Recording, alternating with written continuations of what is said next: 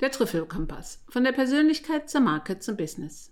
In den letzten Folgen ging es um deine Marketing- und Kommunikationsstrategie, wie deine Marke im Kopf deiner Kunden entsteht und wie du diese nach außen bringen kannst. Und heute, heute geht es darum, dass wir alles, was wir hier so in unseren Podcasts erarbeitet haben, in einer perfekten und für dich passenden Akquise- und Vertriebsstrategie zusammensetzen. Hm, viele denken jetzt, oh, ich habe doch so ein tolles Produkt und die passende Marketingstrategie habe ich auch schon, was soll ich jetzt noch alles machen? Aber Akquise und Vertrieb ist nun mal wichtig, denn was nutzt das beste Produkt und das schönste Marketing, wenn die Kunden es dann nicht kaufen? Deshalb haben wir heute unsere Spezialistin für Akquise und Vertrieb, Cordula, eingeladen. Sie wird uns in diesem Podcast helfen, das Thema Akquise und Vertrieb mit greifbaren Beispielen zu veranschaulichen. Das Produkt und die Marketingstrategie sind die Faktoren, die die Voraussetzungen für einen Verkauf bilden. Aber was nun noch hinzukommt, ist der Kundenfokus. Jetzt gilt es, sich in den Kunden hineinzuversetzen und sich in seine Denkweise zu eigen zu machen. Und ein weiterer wichtiger Punkt ist, dass ein Kunde, bevor er bei dir kauft, siebenmal von dir, deinem Unternehmen oder deinem Produkt gehört haben muss. Und wenn du dir dies vor Augen hältst, dann bedeutet das, dass du wirklich viel rausgehen musst und das auch kundenorientiert, damit du überhaupt in die Aufmerksamkeit deiner Zielgruppe gelangen kannst.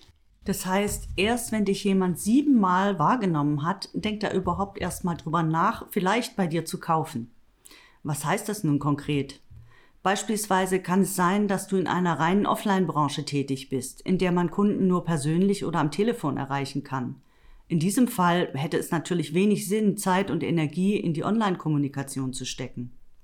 Und damit genau das im Alltag, rausgehen und sich zeigen, nicht untergeht, fängt man auch hier in der Akquise und dem Vertrieb mit einer Strategie und einem Plan an.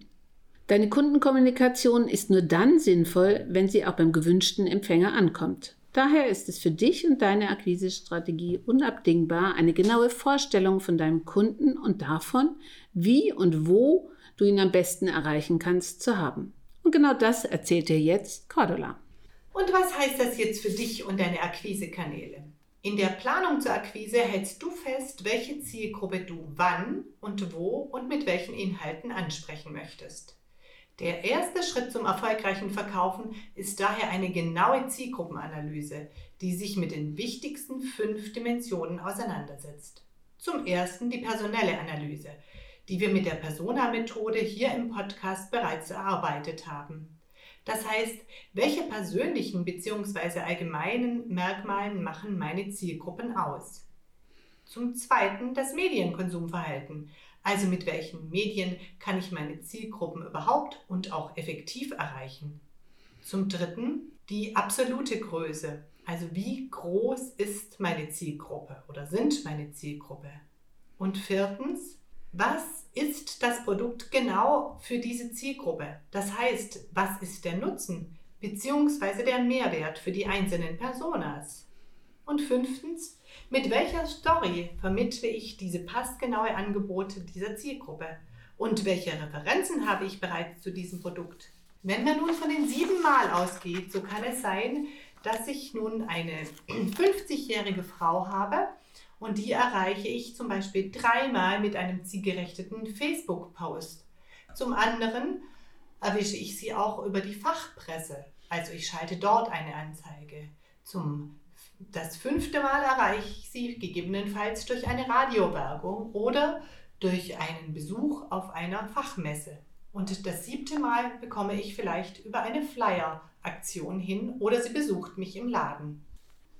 Und wenn du dir für diese Planung richtig Zeit nimmst, das lohnt sich. Wenn es kundenorientiert ist und auf dein Unternehmen abgestimmt, dann halten sich die Streuverluste in Grenzen und sowohl die Effektivität als auch die Effizienz deiner Akquise nehmen deutlich zu.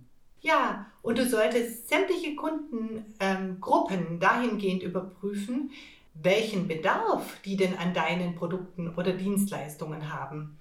Und das möchte ich gerne in einem Beispiel vermitteln. Also, ich habe ein Produkt hergestellt.